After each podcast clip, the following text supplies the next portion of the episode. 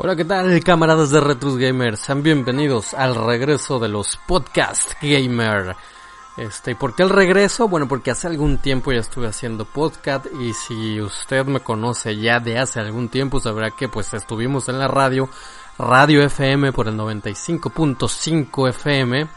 Bueno, ya hace bastante tiempo de eso, fue lejano 2013 donde pues estaba todo el staff, no nada más era yo, estaba todo el staff de aquel tiempo de Retrus Gamer, obviamente eh, hacíamos enlaces, colaboraba conmigo Daniel X2, el buen Mao, ya no está con, con el proyecto, pero este de hecho tuvo dos grandes programas de Sega porque si alguien sabe de Sega, de verdad sabe de Sega, es Don Mao, es de Colombia, es de Bogotá, ese men sabía desde que Sega en los 40 hacía rocolas para el ejército de los Estados Unidos y te puede contar la historia de Piapa sin equivocarse.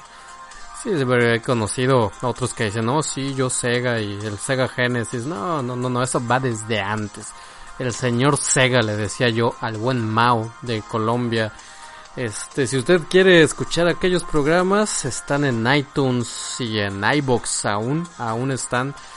Este, pero bueno, tuvimos que dejar el, el, programa para posteriormente estar en, en algún programa de, de TV Azteca, ¿no? De que la gente se sacaba de onda y decía, ¿y estos inventados quiénes son? Eh, incluso mismos miembros del equipo, que no voy a decir quiénes son, pero me decían, ¿qué vendido eres? Decía, número uno, TV Azteca no nos está pagando, número dos, TV Azteca lo único que nos está ofreciendo es el estudio toda la información, todos los videos, todo, todo, todo corría por nuestra cuenta. Si había que hacer edición, la teníamos que hacer nosotros.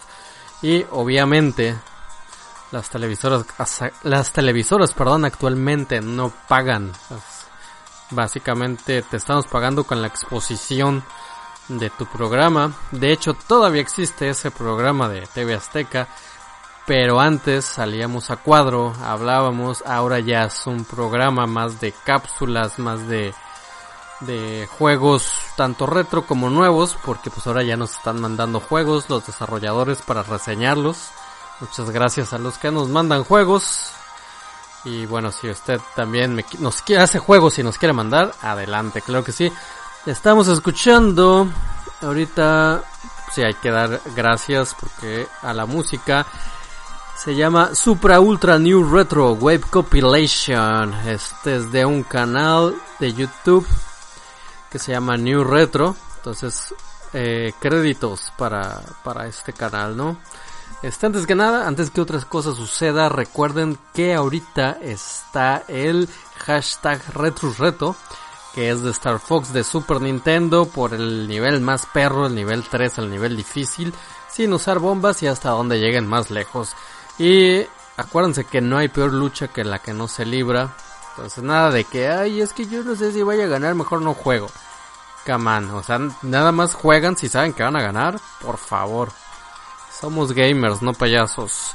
Pero bueno, eh, y recuerden que está patrocinando Ofuku, que es, yo le llamo estilo de vida gamer, entren a su página, tienen de todo en cuanto a gamer, pero en lo que es ropa, tienen corbatas, tienen sudaderas, tienen chamarras, tienen este pues, artículos cojines sin albur, tienen de todo, echen, denle una checada y al ganador le van a dar pues una, una camiseta que por cierto Ofuku es también quien hace las camisetas eh, oficiales de Retrus Gamer, ¿no? Que tenemos seis diseños. Si usted los quiere ver, los oficiales de Retrus Gamer están en Mercado Libre o vayan, métase a la fanpage de, de Gamer y en la sección de tienda ahí pueden ver los seis modelos, la sudadera y otros llaveros en forma de cartuchito de Game Boy que están geniales. Pero bueno, este estaba viendo ahora recordando un capítulo de Los Simpson porque yo siempre fui fanático de Los Simpson. Actualmente aún soy fanático de Los Simpson. Me sorprendió mucho un capítulo que no me acordaba que se, se presenta un virus sobre la ciudad de Springfield y la gente como loca se, se agazapa afuera del hospital, exactamente afuera de la oficina del Dr. Hibbert exigiendo una cura, exigiendo una vacuna. Y eh, pues obviamente pues las vacunas no se sacan así de la manga, ¿no? Entonces les dice, pues qué? Pues espérense, todavía no tenemos la clásica risa del doctor Hibbert. Entonces a un tipo se le ocurre decir, la cura está en ese camión y voltean el camión y son abejas asesinas. Wow, los Simpson lo hiciste de nuevo. O sea, no tenemos el virus ahorita, el coronavirus, y ya se viene la amenaza de las abejas, abejas, ¿eh? Las abejas, abejas, eh, ahora son japonesas, ¿no? Que te pueden matar y están matando seres vivos y te están matando abejas. ¿Qué onda? La Matrix está fuera de control. Yo creo que la Matrix ya se cansó de nosotros o quizá nada más el la madre naturaleza. Voy a darle un traguito a mi café. Ah, y así es como estamos viviendo esta pandemia. Recuerden no salir de casa. Este, ¿qué es eso de andar formándose para comprar cerveza? Habiendo tantas otras cosas que pudieran hacer, ¿no? Digo, mínimo pídanla a domicilio, pero no estén ahí arriesgando su vida y la de su familia solamente por una pisteadilla ahí peorra y con su bocina escuchando a ¿cómo se llama? al al sombrerudo este, ¿cómo se llama? No sé, no me acuerdo. Este, pero bueno, eh, nosotros siempre pensamos que los videojuegos nos estaban preparando para la pandemia y no estábamos equivocados, pero nos estaban preparando de la manera en la que no nos imaginábamos. Siempre nos imaginamos, ya sabemos recargar armas, en teoría, ya sabemos qué hacer, ya sabemos juntarnos plantas, ya sabemos eh, los primeros auxilios, ya sabemos que si algo brilla en el horizonte tenemos que ir y seguro es una pista, es un ítem, es algo que nos va a poder ayudar. Pero no, los videojuegos nos enseñaron a estar pacientes y a estar guardaditos en casa y pues yo creo que ahorita la pandemia eh, los que mejor la llevamos pues somos los gamers. La verdad yo ahorita estoy trabajando media día porque tengo que ir a trabajar en el sector salud. Eh, antes trabajaba todo el día y es cuando ya tengo tiempo para jugar. Tengo tiempo para hacer esto, tengo tiempo para hacer videos. Si usted no sabe, yo hago videos en YouTube. Ahí le cáiganle al canal de Retrus Gamer, que es www.youtube.com diagonal Retrus Gamer. Acabo de subir tres, tres en dos semanas, que para mí antes era prácticamente impensable. Obviamente es Luis Ángel Rivero, alias el Shini, quien me los está editando. Así que la mitad del crédito, si no es que tres cuartas partes del crédito, es para Don Shini, soldado de lujo. Y este, hablando de, seguimos con la pandemia, yo, el primer videojuego que recuerdo que me transportó, que me hizo sentir en una pandemia real, fue nada más y nada menos que Resident Evil. Y para no hacerles el cuento largo, fue la secuela al Resident Evil 2, donde estamos en Raycon City y bueno, vaya que, que, sientes el ambiente desolado, sientes los pocos habitantes que quedan, están en completa paranoia, están este, si no es así, ya están completamente locos, como en la comisaría, ¿no? Que tiene ahí el jefe de la policía, su hija, este, y sobre todo tiene, tiene mucha conspiración, conspiraciones por el virus, el virus T, eh, como ahorita, ¿no? De que unos dicen que sí existe el virus, otros dicen que no existe, otros dicen que es un invento de China, los chinos dicen que es un invento de Estados Unidos, el presidente Putin nada más se ríe y dice aquí no hay nada, yo sí tomé las medidas necesarias, este, igual en Resident Evil, ahí veíamos al Mr. Muerte, al señor Honk, personaje, mi personaje favorito Resident Evil, que pues bueno, vaya, se robaba su, el virus con la ayuda de su equipo, todo su equipo lo pierde, pero pues al menos se lleva el virus para que sigan investigando. Y todo esto desencadena en el Resident Evil 4 donde ya estamos en España y son los ganados. Este, la verdad, la saga de Resident Evil si te hace eh, sentir que estás en un ambiente desolado, eh, postapocalíptico, por así decirlo. Y pues ahora con el remake, ¿quién ya jugó el remake del 2? Se ve muy bien, ¿no? Que ahora están diciendo, quién sabe si es un rumor que va a salir para el 21 de junio, el, el remake del Resident Evil 4.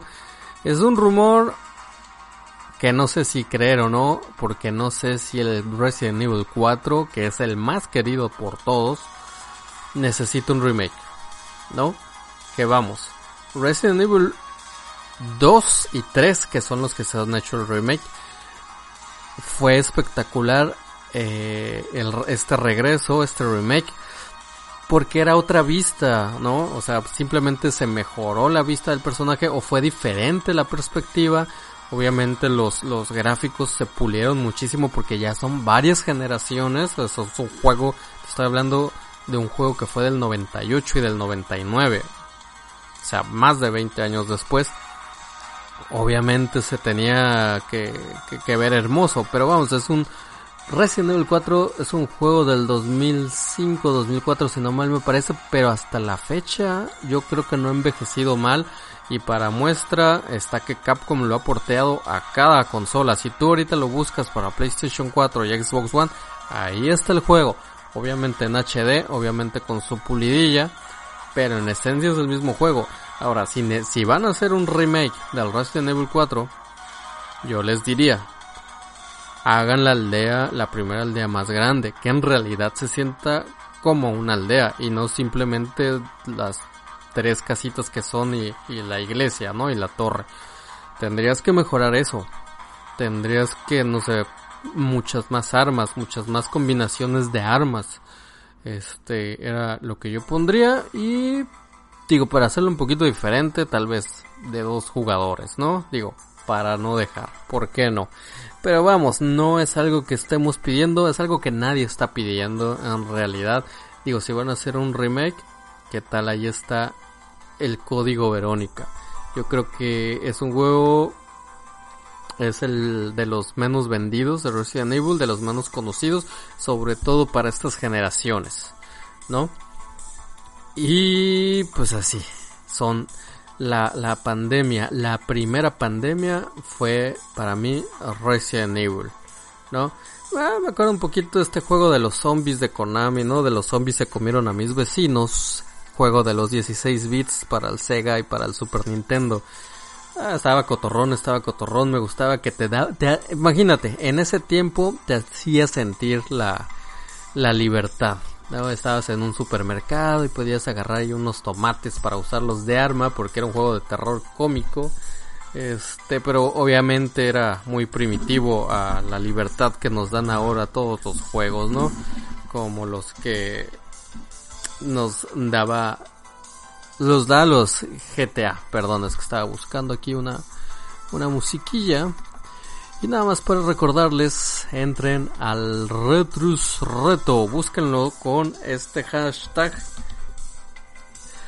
con el hashtag Retrus Reto y hashtag Retrus Fox. Ya vas a escuchar un poquito esta cancioncita, el Retro Wave ochentero.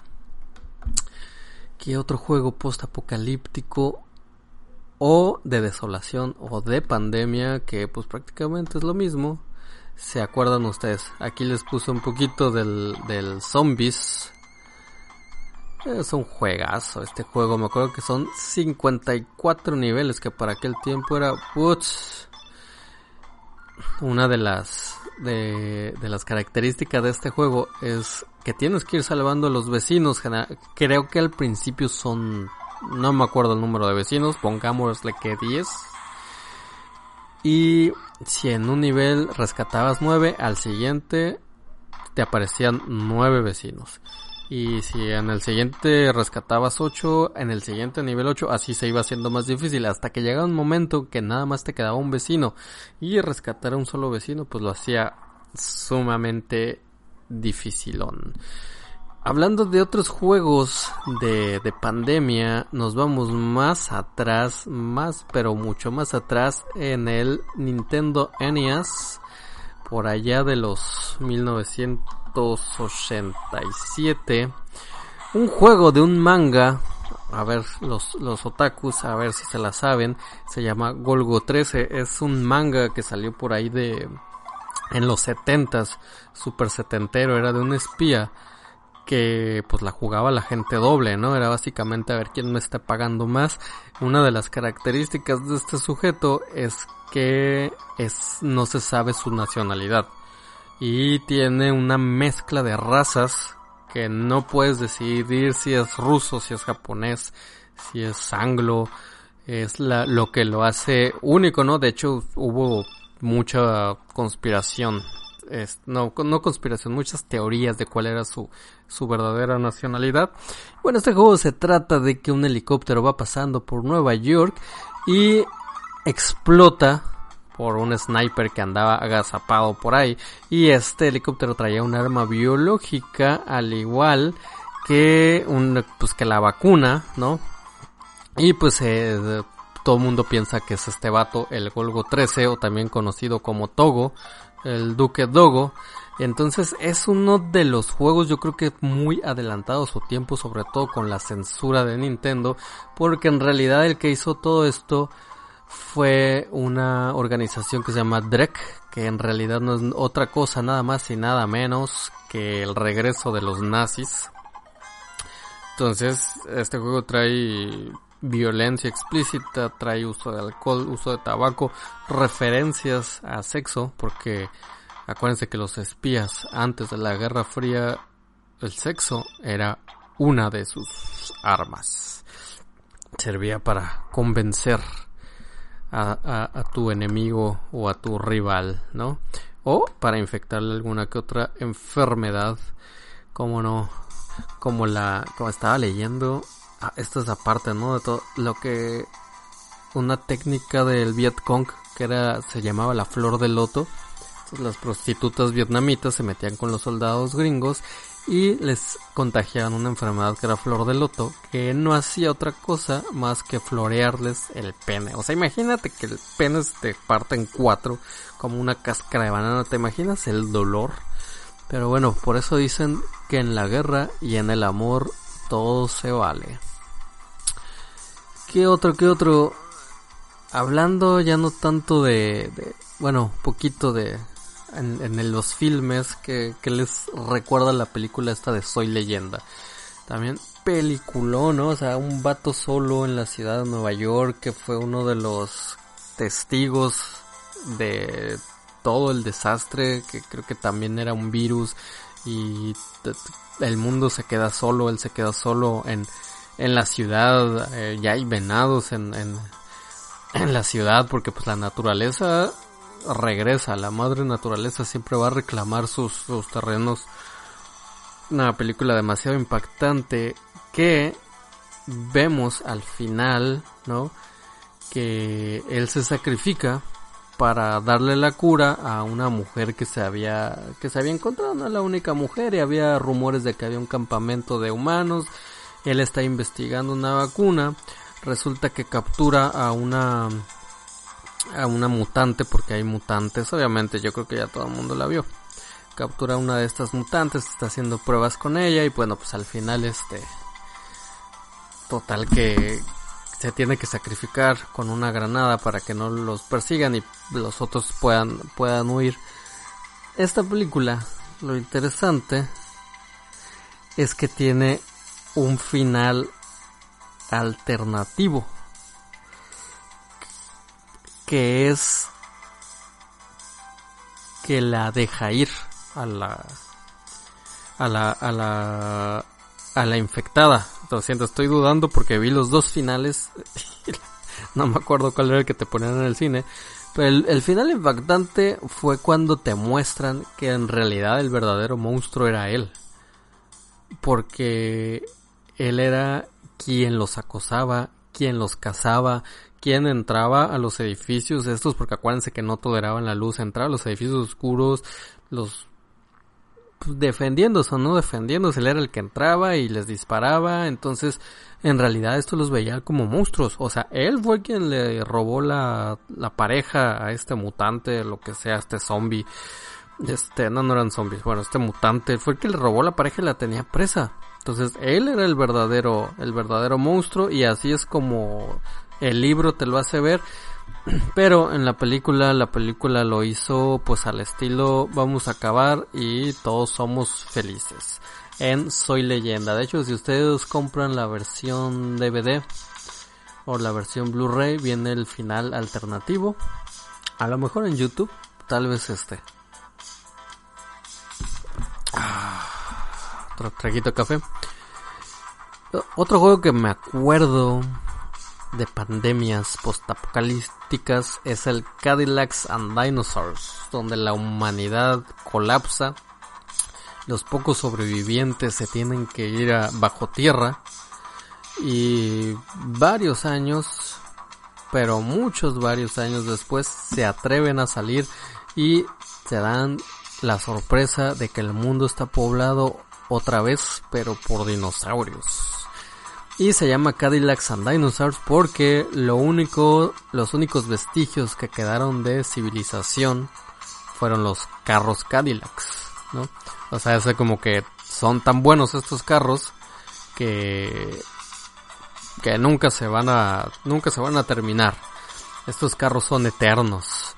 Me recuerda una película de, de Woody Allen que se llama El Dormilón, que básicamente se, se trata de un vato que se duerme abajo de un árbol, se duerme unos 30 años, algo así, no recuerdo bien. Y cuando despierta ya está en un futuro, en un futuro súper extraño. Y se mete a una cueva y hay un Volkswagen. Y lo arranca y vámonos. Porque los Volkswagen sí son los verdaderos carros que duran toda la vida. Lo sé porque yo tuve uno. Ay, ay, ay.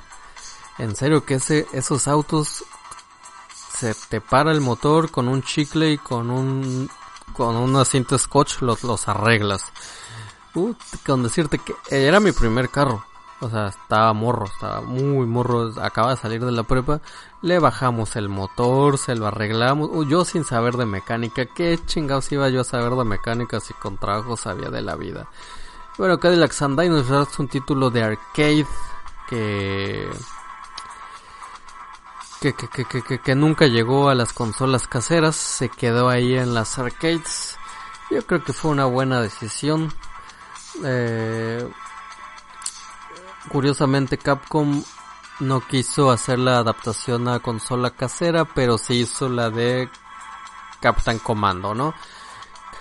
Que hablando de eso, hubo una versión casera de Cadillacs and Dinosaurs, pero para la Sega CD, pero no tenía nada que ver. Era uno de esos juegos eh, Quick Time Event que le llaman, es, te presentaban una historia y tú nada más tenías que izquierda y derecha, muy al estilo de, muy al estilo, perdón, de Dragon Slayer.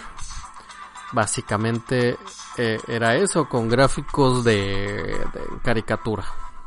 Era, era su gracia. Obviamente este tipo de juegos que más bien son videos interactivos, no otra cosa, no envejecieron muy bien que en algún tiempo se apostó por esta tecnología eh, en lugar de, de, los polígonos. De hecho tengo un video en YouTube que hablo de esto. De hecho todo empezó cuando Hasbro, así es mis queridos amigos Hasbro, la que hace juguetes, iba a lanzar una nueva consola apostándole completamente a los videos interactivos y sus videojuegos, o sea, el sistema de almacenamiento, en lugar de ser un CD, en lugar de ser un cartucho, lo que tú quieras, eran VHS, eran cintas magnéticas. Y ya tenían varios este, títulos disponibles. Casi todos los dirigía porque eran películas. Todas están dirigidas, estaba por Joe Esposito. Eh, me acuerdo, sí salieron estos juegos, no se preocupen. Salieron generalmente para la 3 y para la Sega CD los que me acuerdo salió este muy famoso Night Trap. Eh, que otro salió otro que, que, que, que, que, ah, se me van los nombres, otro que es de zombies, es un shooter y pues varios así, eran pues sumamente, totalmente eran películas interactivas, salió otro de Vox que gráficamente parece muy buena idea, pero ya jugándolo pues no es tan buena idea. Eso sí, visualmente, sobre todo para la época, son muy impactantes. Y bueno, podríamos hablar, ya me desvié del tema, ¿no? Estoy como el abuelo Simpson. Podríamos hablar y hablar de juegos post, post apocalípticos o de pandemia, pero pues sería ya conocemos muchos, quise hablarles de estos que tal vez no son tan o son muy emblemáticos como el Resident Evil o son no tan conocidos como es el Golgo 13. Otro juego que me gusta y me gusta la versión del Wii U porque sus otras versiones no son tan buenas es el Zombie U que con el uso de la tablet le da una muy buena atmósfera. Aquí no somos un personaje, no somos el policía mamado, no somos el elegido, no somos nadie, somos cualquier tipo, cualquier dude, podemos eh, podemos estar con el personaje de la limpieza, con un policía gordo, con una muchacha que iba corriendo. Y cuando te matan, tomas el control de otro sobreviviente que es también un civil común y corriente. Entonces, si tú quieres recuperar tus cosas, tus ítems, pues tienes que ir a buscar tu yo zombie, porque obviamente se hacen zombies, y quitarle tu mochila, cosa que no va a ser nada fácil, es un título pues sí difícil. Y una de las cosas buenas que se desarrolla en, en Inglaterra, en Londres para ser exacto, y el mapa del Palacio de Buckingham es muy bueno. Este, a lo mejor el título empieza algo lento, algo rarón, pero avanza muy bien. Y este título, recuerdo, saldría por ahí del 2013, si no mal recuerdo. Y salió en medio de la decadencia del survival horror. Entonces, pues fue lo que le dio un buen empuje, ¿no? Ya era cuando ya nadie quería saber ni de Resident Evil, ya nadie quería saber de, de Silent Hill, los Survival Horror estaban por los suelos. Salió Zombie U y fue muy bien aceptado. Ni qué decir de The Last of Us, ya todo el mundo sabe qué onda con Last of Us, que por cierto ahorita ya todo el mundo anda emocionado por la segunda parte, pero pues ya llevan emocionados mucho tiempo, ¿no? Este, ¿quién no jugó los juegos de Walking Dead? La verdad, este, a mí no me gustaron mucho, o al menos los que jugué no, no me llamaron tanto la atención. Pero ¿qué me dicen del Resident Evil 7? No sé si alguien lo jugaría. Les digo, ya nadie quería saber nada de Resident Evil. ¿No? Salió el 5 y la gente, a pesar de que es el Resident Evil más vendido de la historia de Resident Evil, se quejó mucho la gente del 5 y el 6 también se quejaron mucho. Y no es que sean malos juegos, siento que ya la gente estaba harto de más de lo mismo. Para mí el 6 es un muy buen juego. El Resident Evil es un muy buen juego. O sea, trae los personajes jugables, todos los que te imaginas, ¿no?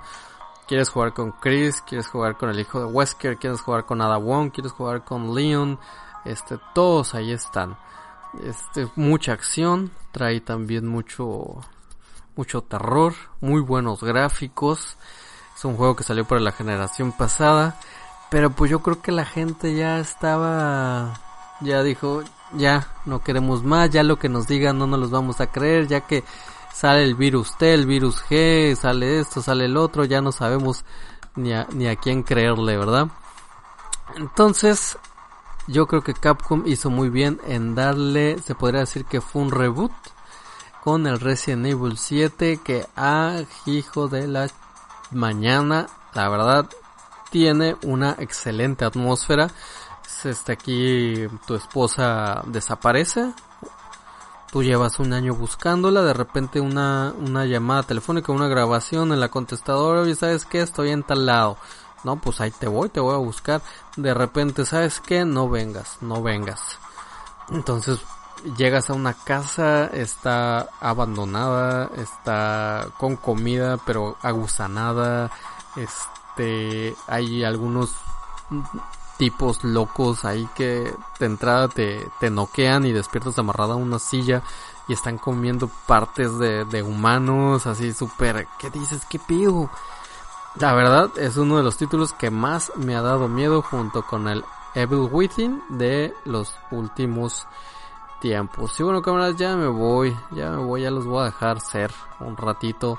Recuerden el, el retro reto, espero hacer esto un poquito más seguido.